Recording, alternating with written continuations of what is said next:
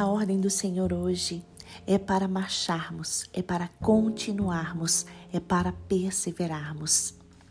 Êxodo capítulo 14, versículo 15 diz: Então disse o Senhor a Moisés: Por que clamas a mim?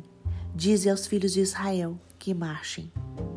Deus deu ordens para que o povo continuasse e perseverasse.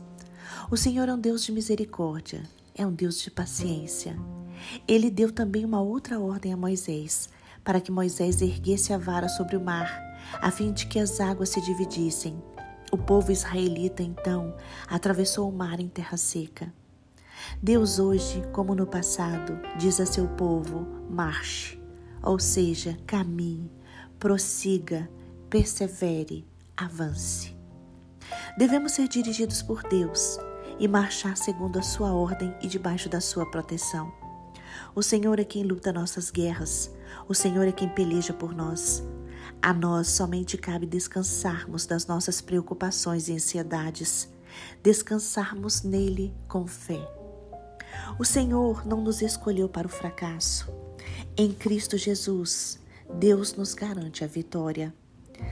Provérbios capítulo 24, versículo 16 diz: porque sete vezes cairá o justo e se levantará, mas os ímpios tropeçarão no mal. 1 Coríntios capítulo 15, versículo 57 diz: Mas graças a Deus que nos dá a vitória por nosso Senhor Jesus Cristo.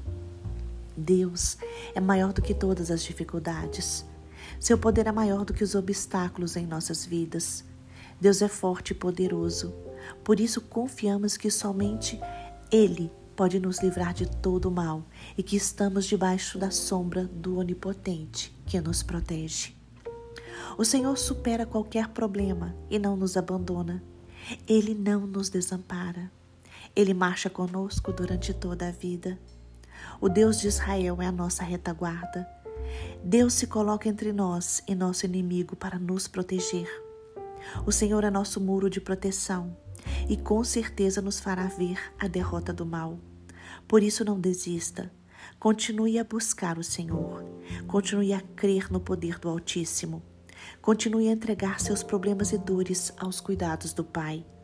Em Jesus Cristo, sua vitória é certa.